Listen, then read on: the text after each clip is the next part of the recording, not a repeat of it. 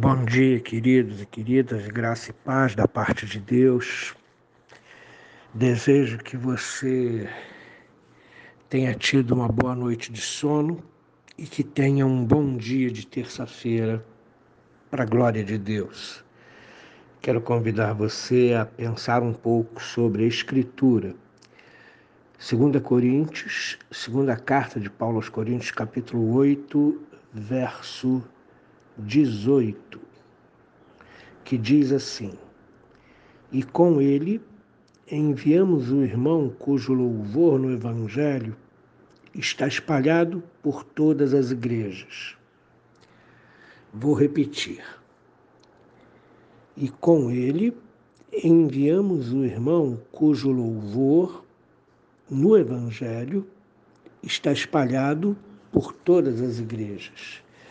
Uma outra tradução diz assim: Estamos mandando com ele o irmão que é louvado por todas as igrejas no serviço do Evangelho.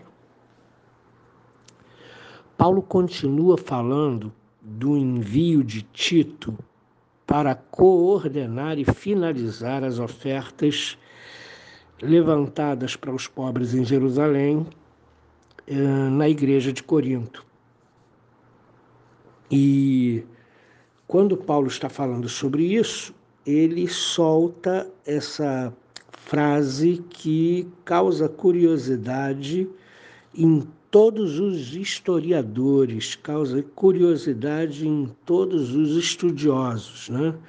Ele diz que está mandando Tito para Corinto para organizar e finalizar a oferta para os pobres de Jerusalém. E que está mandando com Tito o irmão que é louvado por todas as igrejas no serviço do Evangelho.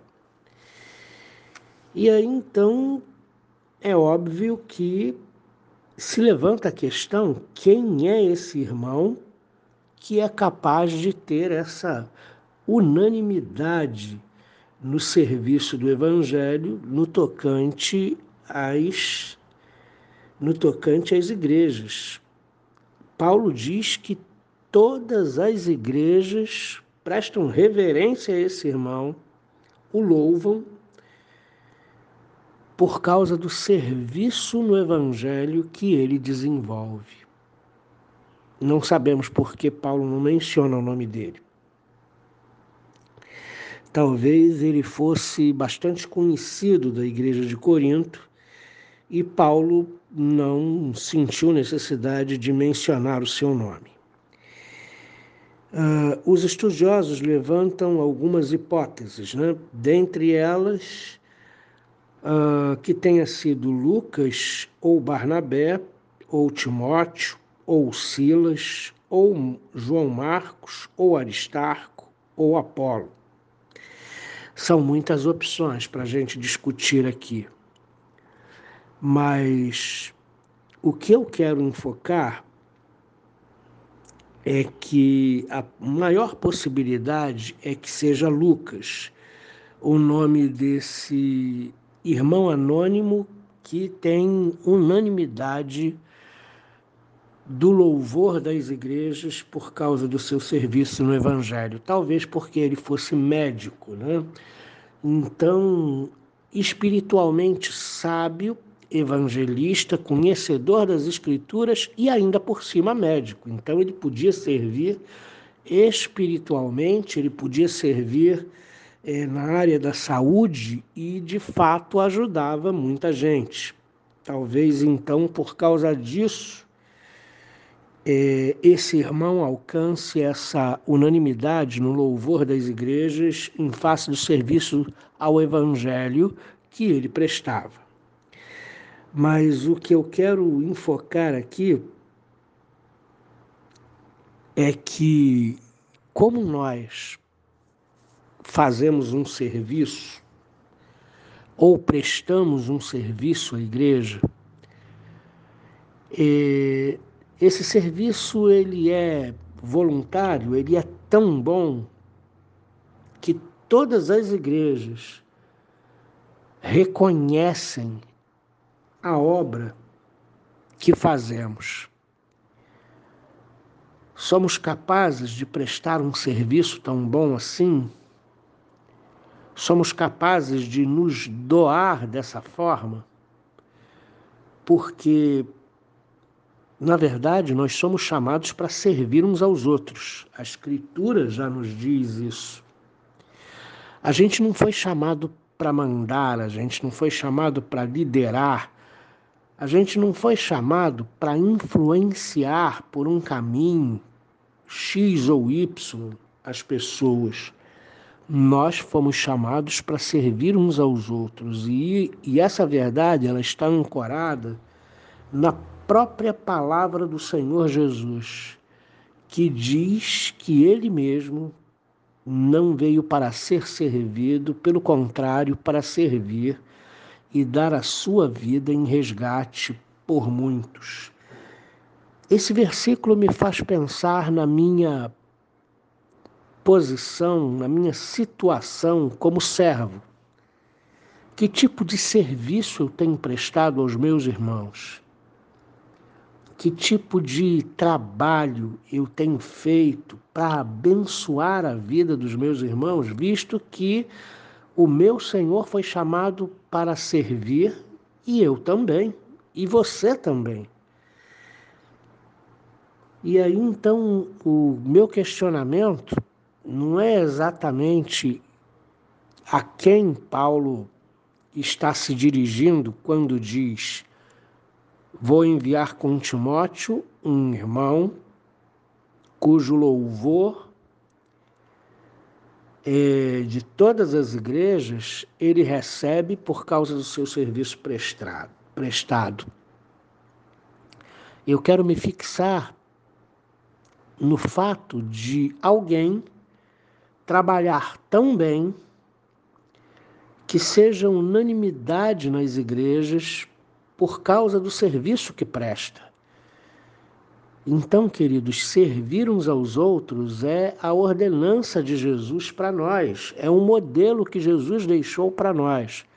A pergunta é que tipo de serviço nós temos prestado aos nossos irmãos. Muita gente presta desserviço aos seus irmãos quando julga, quando fala mal, quando dá uma palavra fora de contexto, quando humilha ou desmerece o seu irmão. Mas a palavra de Deus diz que nós somos chamados para servir uns aos outros. E eu pergunto para você: primeiro, você entende isso? Você tem servido aos seus irmãos?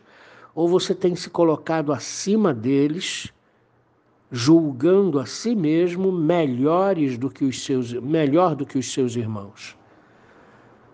Em segundo lugar, se você entende isso e tem servido aos seus irmãos, que tipo de serviço você tem ministrado aos seus irmãos? Seria um serviço digno de reconhecimento pelos irmãos que te cercam, do trabalho que você faz, de como você se dedica, de como você os abençoa através do serviço que você pode prestar?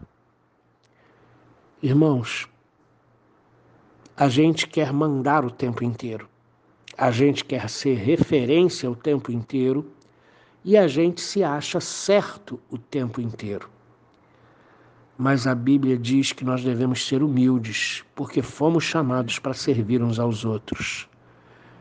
Então, que seja assim, querido, nesse dia, em nome de Jesus Cristo, que você e eu sejamos servos excelentes uns dos outros, um dos outros, ao ponto de receber o reconhecimento deles por causa do serviço que prestamos, por causa da nossa dedicação por causa da nossa preocupação com os nossos irmãos. Deus nos abençoe. Amém. Querido Deus, precisamos aprender muitas coisas, mas se tem uma coisa que precisamos muito aprender na vida da igreja, na vida de comunhão, é o serviço aos santos. Como nós precisamos aprender a servir uns aos outros. E como nós precisamos aprender a não nos acomodar quando alguém serve, quando alguém nos serve. Porque às vezes o irmão que está ao nosso lado é um servo excelente, que presta serviços excelentes aos outros irmãos. E nós, muitas vezes, vendo isso, nos acomodamos, dizendo: ah, o fulano faz, ele faz tão bem. Porque todos nós, Senhor, fomos chamados para ser servos uns dos outros. Então, que ninguém fique na acomodação, mas que todos trabalhem, que todos usem os seus dons e talentos para servir e abençoar uns aos outros, em nome de Jesus. Amém.